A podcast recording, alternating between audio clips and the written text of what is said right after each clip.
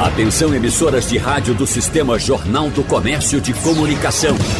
No ar, debate em rede. Participe!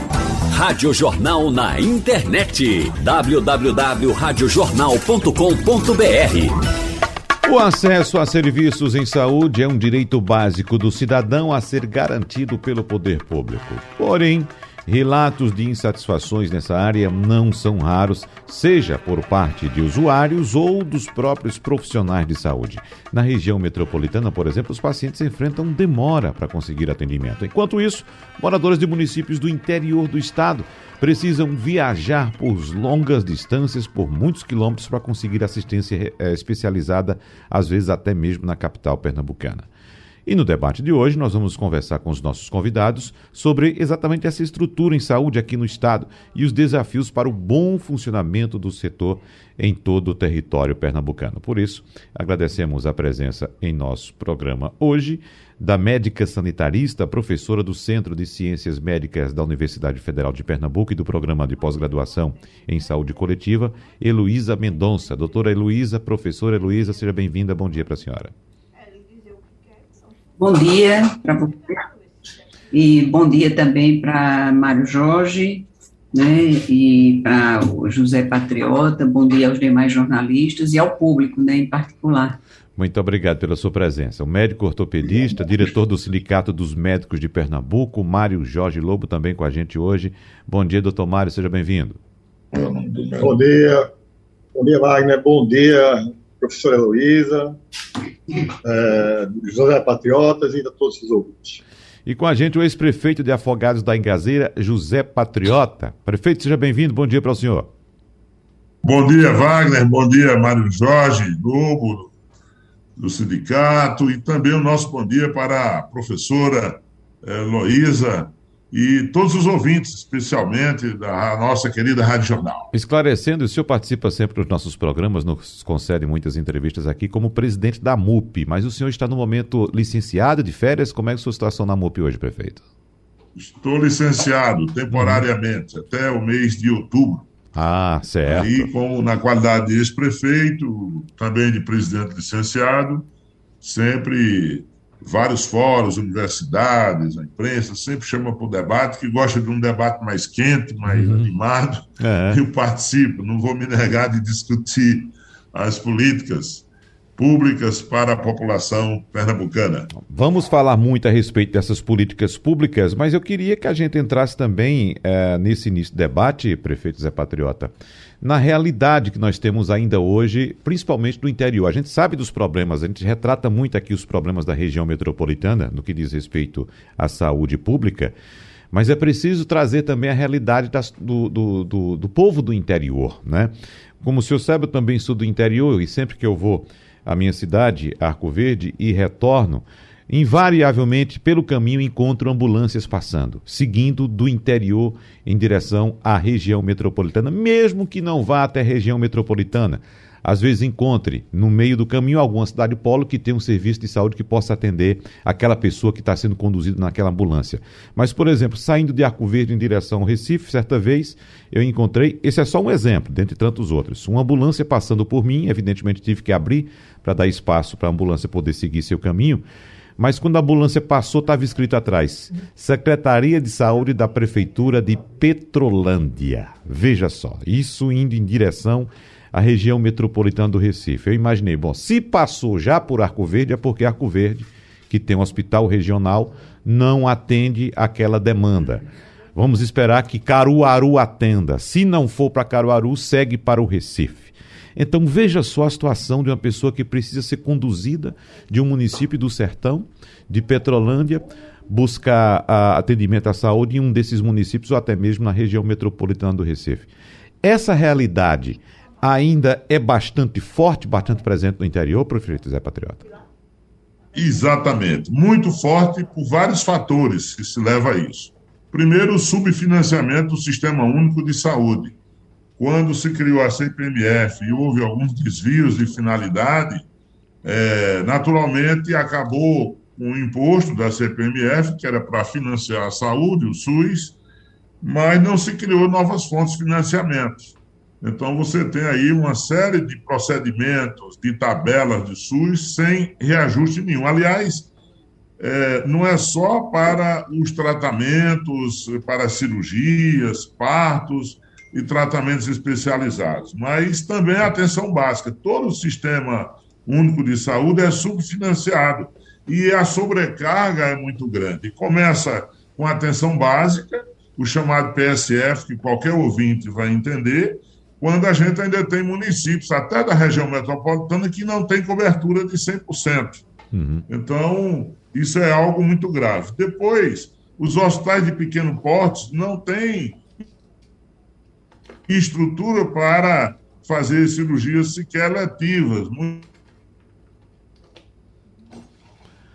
Opa, tivemos uma interrupção no sinal do prefeito Zé Patriota. Enquanto a gente retoma a conexão, deixa eu saber aqui do doutor Mário Jorge, que é diretor do Sindicato dos Médicos de Pernambuco, porque quando a gente fala de estrutura, atendimento à saúde no interior, doutor Mário Jorge, aí o poder público às vezes até apresenta uma solução. Olha, nós construímos unidade de saúde, nós construímos uma UPA, mas faltam médicos, faltam profissionais e essa é a nossa dificuldade. Essa dificuldade. Wagner, me permita pois não. só um, um comentário a respeito do, do tópico que Patriota estava, estava abordando. É, quando a gente fala em SUS e a gente fala sobre as responsabilidades e o Pacto Federativo, nós temos uma situação onde a responsabilidade do município é, ser pleno e tanto dar assistência desde a atenção primária até a de alta complexidade, ela é desconexa com a capacidade municipal de se estruturar de prover estruturas e recursos humanos para, para poder fazer essa responsabilidade. Então, a gente tem uma crise do ponto de vista de pacto federativo no atendimento à saúde. É mais ou menos o que Patriota estava colocando. Uhum. Muita responsabilidade municipal, sem a quantidade de, de, de verba destinadas para esse provimento adequado. Então, tem um descompasso. Nesse descompasso, os municípios têm que optar o que fazer. Atende a atenção primária ou faz o atendimento terciário. O que é que é o mais fácil? Comprar ambulância e mandar para a capital. Para uma, só para um a fim de, de eh, exemplificação, hoje nós temos, vivenciamos uma crise no Hospital da Mulher do município do Recife, tá? É, com uma demanda excessiva, a quantidade de profissionais que tem, e mais de 60%, beirando 70% ou mais por cento dos atendimentos não são munícipes do Recife, são gente, são, são parturientes que vêm de outros municípios. Por que isto? Existe um descompasso entre o financiamento do SUS e as competências municipais. Nós não vemos também, por falha política, a estruturação que o SUS permite de consórcios no interior. Os municípios se juntam para poder consorciar uma unidade hospitalar para prestar assistência. Aí entra a crise política. Quem vai sediar, quem vai gerir uhum. esse consórcio? E aí entra a crise política das disputas loco-regionais. Então, existe uma crise no SUS da organização do SUS. Não é só subfinanciamento posto, subfinanciamento existe, mas existe uma crise organizacional política. Isso leva uma concentração na região, na capital, na região metropolitana, isso leva também uma concentração na assistência estadual. Ainda bem, nós temos um Estado presente dentro da assistência pública de saúde. Um Estado presente com, com metropolitanos, com as UPAs, com as UPAs é. Outros estados, todos eles vivem de, de, contratualização de hospitais privados para, ou organizações sociais para prestação desse serviço. Tá? E aí nós entramos em outros aspectos, que é os desvios de verba.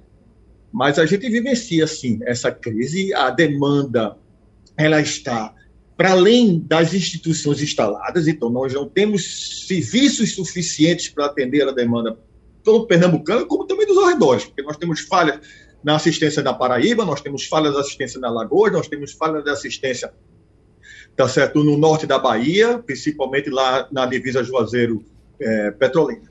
Então, nós temos uma sobrecarga para os médicos e contratos precários no interior. Nós não temos uma carreira pública nacional que interiorize o médico. É difícil você prover um médico quando o contrato é verbal e muitas vezes não cumprido. A situação de que você tem um contrato que chega em dezembro, todo mundo é demitido para ser recontratado em janeiro, é uma realidade que a gente vivencia há anos. Uhum. Prefeito Zé Patriota, para o senhor concluir seu raciocínio, inclusive, o doutor Mário Jorge já entrou aí no assunto que o senhor levantou. É, ele tem razão em parte, né? Eu tenho uma pequena discordância, mas não é o ponto central do processo. A gente poderia começar é, abordar que tudo começa na concepção do que é saúde pública, né?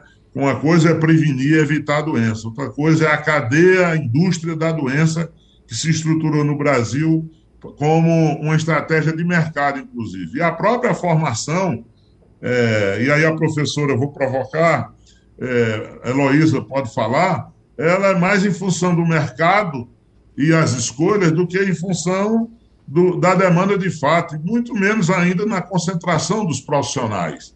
Então, você observa né, que os interesses também econômicos rondam por aí. Você tem aí um tratamento, os especialistas estão aonde? Nas capitais, onde é que estão os, os médicos dessa área também. Né? Então, se você observa que, apesar da extensão das universidades, da interiorização, começa a sinalizar melhorias da ocupação mas a ocupação e a presença de médicos no interior ainda é muito baixa. E não é só por conta do contrato precário, é o próprio modelo de formação que não é tão preventivo assim. É mais em função, quando fala em saúde, vem logo médico, é, vem logo a questão de, de hospitais, de ambulância, mas nós temos problemas anteriores a isso, que é exatamente prevenir. Por exemplo, fitoterapia, porque a gente acredita e aposta né, muitas melhorias que podem ser feitas através da educação em saúde, por exemplo, e assim por diante. Né? E os pequenos hospitais dos municípios também não dão conta. Né? A central de regulação joga o, o paciente onde tem a vaga, e quando tem. Aí você sobrecarrega todo o sistema e os municípios hoje gastam em torno de 24% da sua receita, quando deveria ser 15%, 25%, é, 15% somente. Uhum.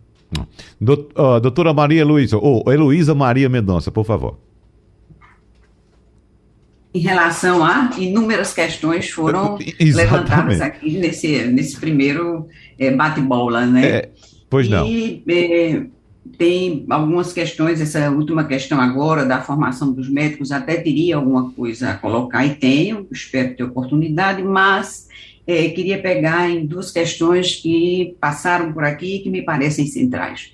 De um lado, o problema da responsabilidade do Estado, né, o, o Mário Jorge falou nisso aí, e depois a questão da regulação, por último, agora é, aventada pelo José Patriota.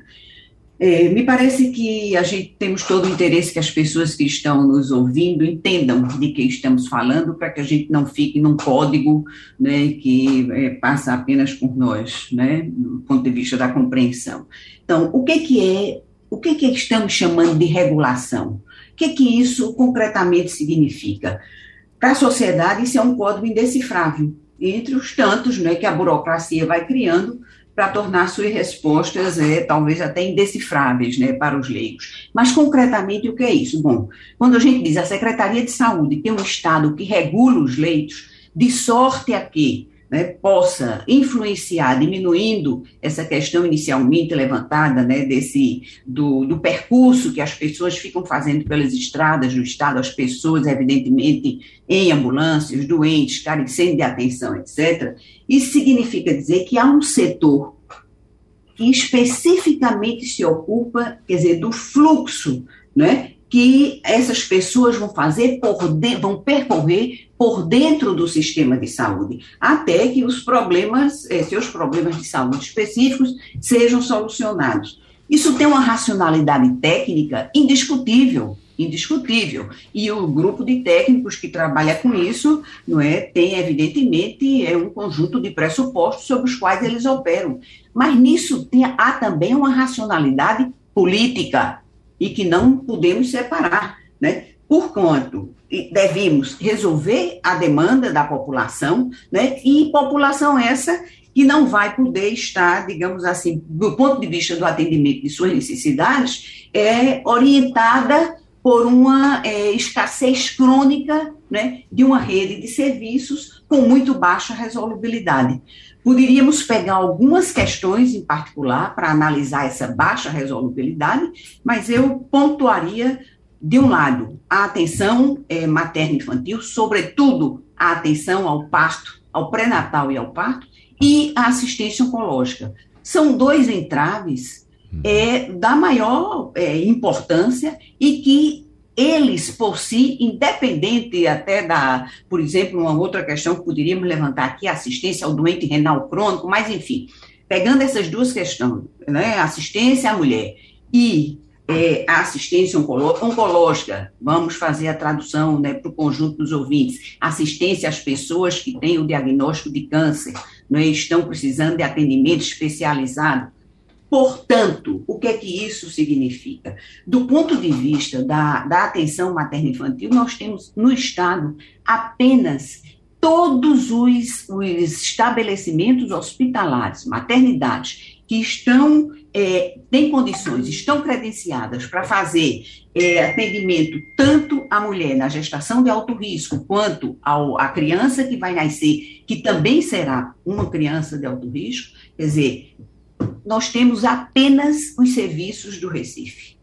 Temos em Petrolina, também, claro, em Petrolina a gente tem, e temos, é, isso, os do Recife, isso é um serviço que eles chamam, é, que o Ministério da Saúde denomina de tipo 2, não é? e temos é, é, em Petrolina, a gente tem também, e temos dois hospitais de referência de alto risco 1, né? que é um em Caruaru, o Hospital Jesus Nazareno, e o João Murilo, já aqui quase no Recife.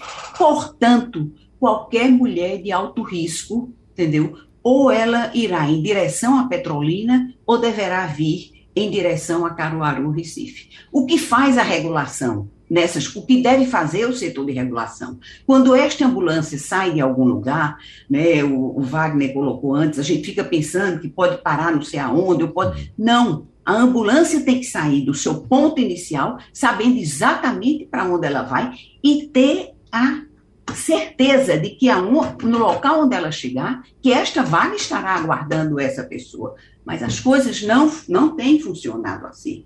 E como não tem funcionado assim, Passa-se que qual é a questão imediata decorrente de enorme gravidade? A mortalidade materna, portanto, de mulheres que morrem em condições, em decorrência de condições geradas no parto, no puerpério, a mortalidade materna nesse estado está entre as dez mais altas do país, hoje, concretamente. Uhum. Então, é uma mortalidade. Oi? Professora, deixa eu só dar uma contribuição Pois não. É, se a gente tiver que eleger um retrato do, da falha do sistema, dessa sobrecarga, a assistência materno-infantil é o melhor exemplo. Porque talvez seja o único evento médico com previsibilidade de sete a oito meses. Se tiver, temos um pré-natal, tendo uma identificação, um acompanhamento adequado, nós sabemos quantas mulheres irão ter o seu parto oito, nove meses após uma gestação e quais são de alto risco, e com uma previsibilidade sem falta de leito. Né? E quando a, a, professora fala da regulação, e essa ambulância tem que saber para onde ir, qual o destino, e tem que ter o leito, nós vivenciamos eternamente a regulação de vaga zero. O que é a regulação de vaga zero? Não existe leitos para ninguém no Estado pega essa pessoa e manda para um hospital de referência, mesmo sem a garantia de seu leito, para ela ficar nos galpões das emergências, que é o que a gente vivencia todos os Só, professora, só para contribuir com a sua, com a sua explanação. É, é, e, só, e só pontuando também, professora, quando eu citei essa experiência que eu vi, evidentemente que eu, de dentro do meu carro, não, não teria essa informação para onde, qual o destino da ambulância. Na verdade, eu fiquei torcendo. Né? Bom, eu saí de ah. Arco ela já passou por Arco Verde, a minha torcida é que seja atendida em Caruaru, né? porque se não for atendida em Caruaru, vai ter que seguir para o Recife. É só, foi somente essa minha torcida, não foi a questão da informação, não, doutora Luísa. Mas eu queria, agora vou retomar, pegando um ponto que foi um ponto que o José Patriota colocou quando ele falou no subfinanciamento do SUS.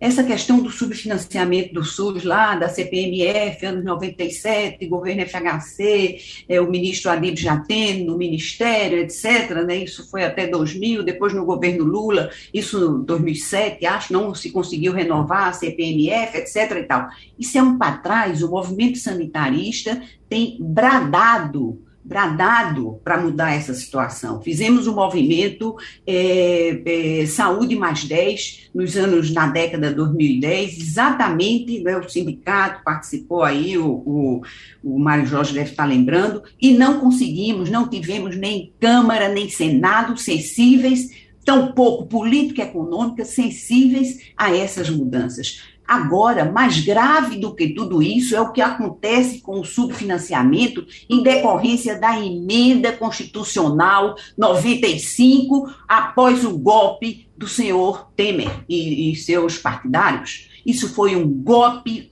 enorme dos gastos primários do governo. Saúde é gasto primário, é aquele gasto que o governo direciona para atender às necessidades sociais, saúde, educação, etc., ambiente, saneamento, etc., etc., etc. Mas saúde está dentro desse pacote. A perda recente, segundo os colegas que trabalham em economia de saúde, é de 40 bilhões para a saúde nesses últimos cinco anos.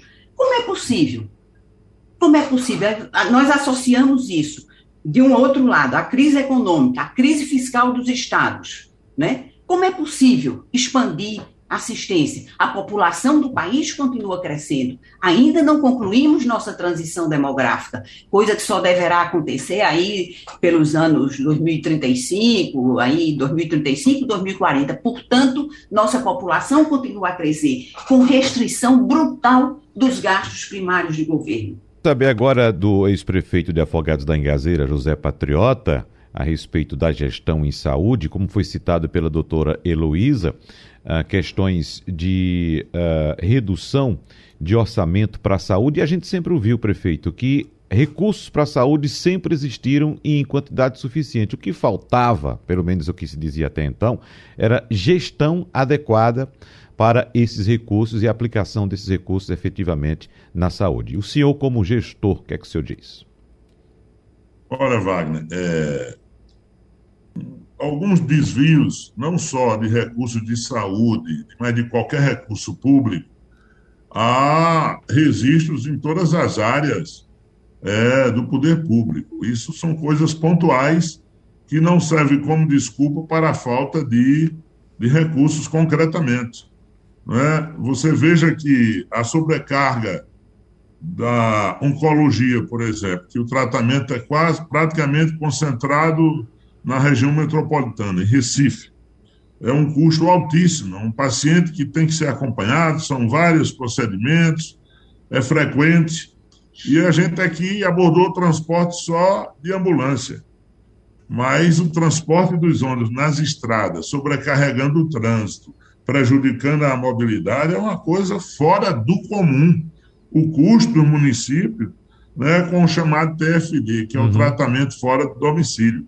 Todas as prefeituras do interior, praticamente quase todas, mantêm uma casa de apoio ainda, com custo altíssimo, sem nenhum financiamento, nem do Estado, nem da União, para acomodar pacientes, seus acompanhantes, porque não tem condições, aguardando ou, ou nos intervalos dos atendimentos e dos procedimentos. É um custo altíssimo. Manter uma casa é praticamente um hotel, digamos assim, entendeu? Para doenças crônicas, sobretudo portadores de doenças crônicas que precisam de um acompanhamento constante. E além daqueles sequelados dos acidentes de moto, sobretudo, que é um paciente muito caro e que a rede privada não tem interesse nisso aqui por conta do financiamento. Quem faz, quem segura a onda num paciente que fica cinco, seis meses, às vezes internado, né, sequelado, e depois dos acidentes de motos, e depois tem que fazer reabilitação, é, é o Estado, é o SUS Estado. Todo mundo agora elogiou muito e passou a reconhecer a importância do SUS na pandemia. Imagina se nós não tivéssemos um sistema bem desenhado como é o SUS. Se você tem problemas de gestão em alguma, em alguma hierarquia, em alguma área, mas isso não é o predominante. Por exemplo, a MUP, nós desenvolvemos uma experiência para aquisição de medicamentos para atenção básica e para é, insumos hospitalares com uma redução de 30%, porque o pequeno município ele não tem a condição da especificação do acompanhamento e não tem escala. No consórcio, a gente compra com uma escala grande, tecnicamente muito mais profissionalizado a aquisição, com 30% da economia. Claro que nem todo gestor faz essa adesão, compreende essa importância, mas nós já temos boas práticas e experiência no sentido de economizar. Isso não significa dizer que não falte recursos, entenda, por conta do que a doutora Luiz acaba de falar na sua última intervenção uhum. do financiamento. E, além disso, com a crise, a, a crise econômica, a classe média deixando de pagar plano privado, que você sabe que hoje é um problema, inclusive, né? vai todo mundo para a fila do SUS. Ou seja, não há estrutura que suporte né, porque os municípios, os estados, é que, na prática, tem que sobrecarregar os seus orçamentos. Então, esse é um desafio muito grande. Claro que na atenção primária, atenção básica, precisa melhorar.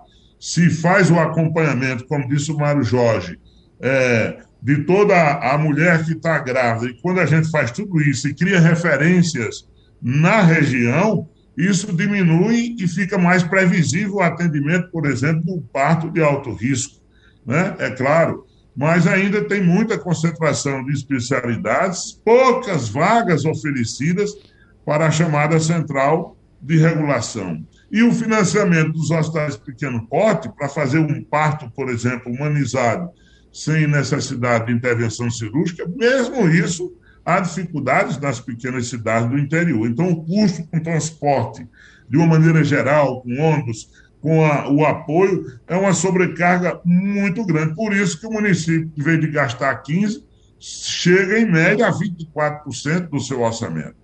É algo muito carregado e cada dia piorando, e o Congresso não se manifesta, se omite, porque a gente pressiona, a gente se movimenta, faz mobilização, projeto não falta também dos profissionais, também da academia, que é preciso que as universidades também recebam apoio para os seus projetos de extensão e tudo mais, para que a gente possa coexistir com o SUS e o serviço complementar privado para média e alta complexidade, sobretudo. Quando as cidades regionalmente conseguem se estruturar, já é uma coisa boa. Agora, na pandemia, por exemplo, os hospitais regionais, todos eles se estruturou de leitos de UTI. Já foi um avanço muito grande na nossa rede. Já diminui um pouco esse fluxo e esse volume de pacientes que são transferidos para a capital pernambucana, que fica na pressão enorme sobre o sistema. Uhum. Doutor Mário Jorge. Pois não, é, Sobre financiamento, a Heloísa trouxe muito bem, o movimento do Saúde Mais 10. A gente tem uma indexação do receita dos municípios e do Estado e nós não tivemos essa, essa definição da contrapartida federal, essa indefinição dessa contrapartida federal, que foi um movimento forte do movimento sanitarista, também apoiado por todo o, todas as entidades médicas nacionais, não obteve êxito Tá? Senti um pouco falta da MUP, viu, Patriota, nesse movimento do Saúde Mais 10. A gente teve. Nunca tivemos é... ausente de movimento, companheiro. Nós presente, chamou, é com a, quem mais briga por recursos somos nós, eu, eu entendi, eu entendi. Eu e precisa então... mais somos nós ainda. É ótimo que os profissionais se mobilizem, mas conta com a gente de manhã, de tarde, de noite, meu irmão. Uma equipe Saúde da Família custa 35 mil, a União passa 12 mil. 35, entendi, 40, entendeu? Eu, Quando tem um neto, falando... vai tirar o mais neto, que vocês às vezes não concordam, não, e a gente tem várias áreas de descoberta, meu irmão. Vamos lá. O que a gente viu foi no movimento de saúde mais 10, eu senti falta do movimento municipalista, porque eu sei as amarras de não poder falar, porque toda a receita vem de, um, de, um, de uma chance superior para inferior na hierarquia da política federal, em detrimento é. dos municípios, e fica difícil para ele falar. Mas o que a gente viu, o que eu vejo, é golpe em cima de golpe, professor. É golpe em cima de golpe em relação à, à saúde pública. Quando a gente fala dos mais médicos, a gente fala do provimento de recursos humanos principalmente médicos, e não deveria ser só médicos, deveria estar aí também todas as cadeias de saúde, como enfermagem e auxiliar de enfermagem, com condições de ir para o interior e se municipalizar. Quando estava lá, eu estava no Congresso Nacional, quando da promulgação da lei. Nós estávamos lá e nós pactuamos com o Ministério da Saúde à época que iria termos um programa com o apoio da OPAS num convênio de forma temporária para uma resposta de uma necessidade por três anos e que durante os três anos se estruturar uma carreira nacional de provimentos de recursos de saúde para o interior. Isto foi o pactuado. Esta foi a lei que saiu do Congresso Nacional. Porém, Dilma Rousseff vetou o artigo da carreira. Este também foi um golpe perpetrado por lá, porque nunca foi o interesse do provimento. O interesse era apenas uma resposta política de dizer: estou levando um médico para o interior. E exploraram pessoas, porque levaram pessoas que não poderiam exercer a profissão de forma plena e fixaram. Esta é a crítica. Nunca foi a crítica prover pessoas para o interior, mas prover de forma precária e explorada. É, é isso aí é, a resposta, patriota, porque você me cutucou. Uhum. Esse é um ponto importante. Vamos ouvir doutora, doutora Heloísa, porque esse é um ponto importante e muita discussão em torno do mais médicos, eu né, vou, doutora Heloísa? Eu vou não. retomar a questão local, estadual, porque Mário Jorge disse assim, lá atrás, no começo, Mário Jorge disse assim, ainda bem que nós temos o Estado, o Estado se faz presente e tal. Olha, Mário, o Estado precisa tomar conta de um bocado de coisa. O último plano de regionalização do Estado data de 2011. Tem 10 anos que essa questão da regionalização não é revista. Na ocasião, eu acho que foi criada a GERES de Goiânia, que foi a última GERES. Isso foi 2011. Desde então, enquanto aumentou a população do Estado, quantas novas tecnologias é, é, gerenciais é, o Estado incorporou para abreviar o tempo de espera? Enquanto foi reduzido o número de servidores técnicos, considerando que 2010, 2020 foi a época premiada para o incremento das organizações sociais de saúde aqui no estado. Hoje, essas OS são 12, 13, 14, por aí, entre 12 e 14, metade delas tem mais expressão, base material mais sólida, outras são menores, mas de qualquer forma, quando a secretaria repassa a gestão para a OS, a OS não vai fazer plano de regionalização. Ela vai fazer aquilo que está lá no contrato, no termo aditivo e ponto final.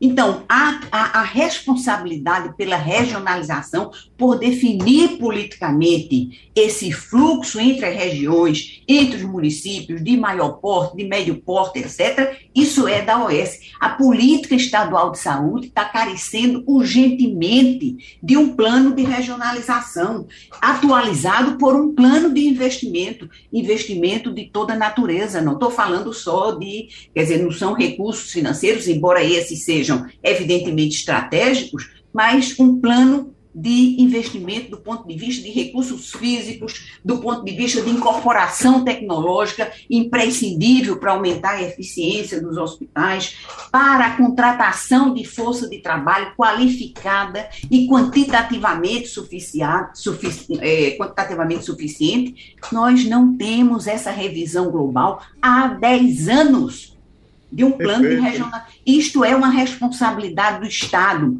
A Secretaria de Saúde do Estado está devendo isso aos pernambucanos. Não temos que, quer dizer, o Estado está presente, mas o Estado está ausente também. Né? Do ponto de vista da atenção materno-infantil, nós temos um pré-natal de larga cobertura, quando a gente olha os números, mas de baixa qualidade. Em 2020, em Pernambuco, nasceram 1.730, mais ou menos, crianças com sífilis congênita.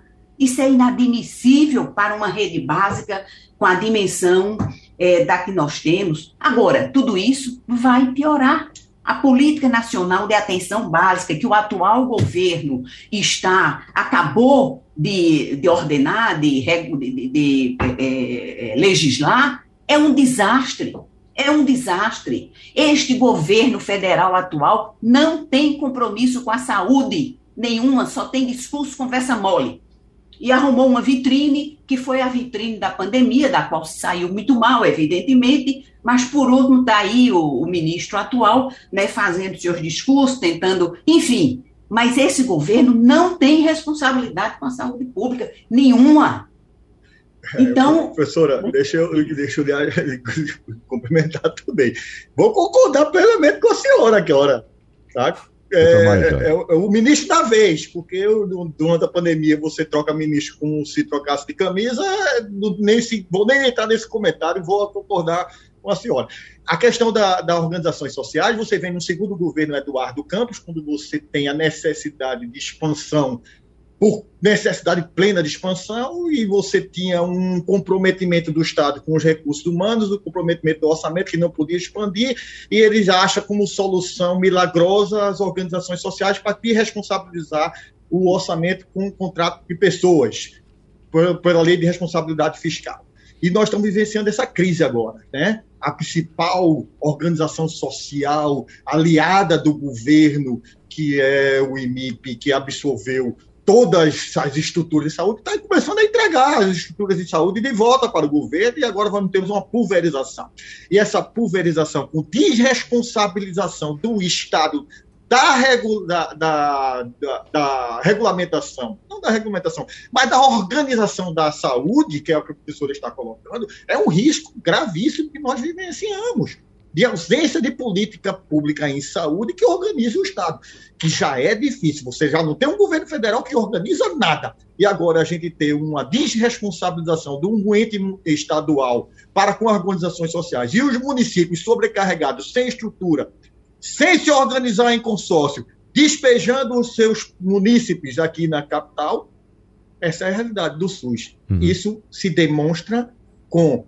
Vamos lá, na emergência do Getúlio Vargas, vamos lá na emergência do Hospital da Restauração, vamos lá na emergência do Otávio de Freitas, vamos ver quantos pacientes tem hoje dentro do galpão chamado emergência, porque aquilo é um galpão de depósito de pessoas. Aquilo não está tratando pessoas, está deixando pessoas aguardando leitos para serem tratados. Nós temos 200, 300 pacientes, alguns, inclusive, em, né, nos corredores, alguns, inclusive, a céu aberto. Então, essa é a realidade da desorganização que existe hoje na gestão SUS. Prefeito Zé Patriota, por favor. Prefeito, vamos ouvir é, o prefeito. Depois, doutora Heloísa. Não, tudo bem. É, eu vou fazer um, um comentário aqui para apimentar o debate e fazer um contraponto pela vida real de gestão lá na ponta. Tá? É, a gente, eu não tenho dúvida que o SUS tem que ser público, tem que ter controle social, as os conselhos municipais de saúde, os conselhos estaduais, as pactuações. É, concordo que há um desmerecimento completo, desestruturação do governo federal com essa situação, porque é quem tem que coordenar, mas ele não coordena sequer vacina. Pela primeira vez na história, eu vi vacina ter ideologia, né? onde todo mundo, nenhuma vacina nunca foi contestada tempo algum, pelo hum. Todo mundo briga e luta por vacina. Aí um governo que for obrigado aos governadores, os prefeitos, a sociedade, o Ministério Público, o, o STF brigar, forçar a barra para adquirir vacina, então por isso é uma coisa que não precisa dizer muito mais do que é que ele pensa. Né? Então, imunidade de rebanho, essa coisa toda contra, na contramão da ciência. Estamos de acordo. Agora, precisamos redesenhar um modelo não só esse de pactuação do SUS brasileiro, mas na gestão da efetividade da ação. Né? Eu não acho que a OS veio substituir, nem pode nem deve substituir o papel dos planos, do papel do poder público. É uma questão de gestão, infelizmente.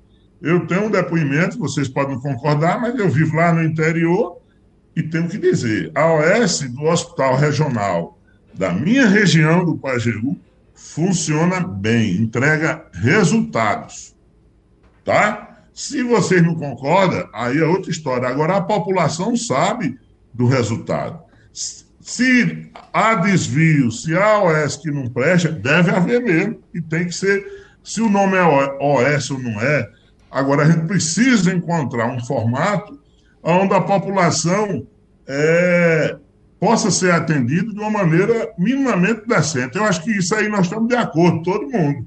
Agora, eu sou obrigado, por dever de justiça, de quem está lá na ponta a dizer um testemunho próprio. Não estou dizendo que todas funcionam, não estou dizendo que esse é o modelo ideal, mas em relação à realidade que estava, né, de cara, mais de 10 médicos pediram logo demissão, porque não dava o plantão certinho, porque trocava por ambulatório, e todo dia trocava de diretor da direta e não respondia. E hoje a gente tem toda uma resolutividade muitas vezes melhor. Sou obrigado a dizer isso também para o bem da verdade. Se é esse o verdade, ideal, eu estou defendendo. Uhum. Patriota, mas vamos lá. A discussão não é ser organização social ou ser município gerindo. A discussão não é esta. A discussão é por que o município não faz a gestão e tem que passar para a organização social. A discussão ela está na legislação. O problema é que nós temos uma legislação que optou pela preservação do erário público, e você tem a lei de licitação, você tem as amarras da gestão pública, que torna a gestão pública, ao meu ver, absolutamente ineficiente. Então, quando você tem várias amarras por opção da sociedade de preservação do erário público, você tem dentro da gestão da organização social, a capacidade de gerir de forma mais fluida, de comprar um medicamento de forma mais rápida, de forma mais barata. Então, esta hum. foi uma opção. É, mais uma vez, o jeitinho brasileiro. Se eu não consigo de uma forma, eu burlo e vou de outra. A preservação do erário público, ela se destina ao dinheiro dos contribuintes e gasto pela ente público, pode ser em saúde ou em qualquer coisa. Então, se eu optei por isso, eu não poderia permitir que o erário público fosse gasto através das organizações sociais. Isso foi uma flexibilização, porque viu que as amarras impediram a gestão. Por que não modificar, então, a lei e criar uma lei especial para a saúde ah. e que pudesse tornar a gestão pública eficiente e não desresponsabilizar a gestão pública passando por organização social, criando a problemática que a professora Heloísa trouxe da desresponsabilização da gestão.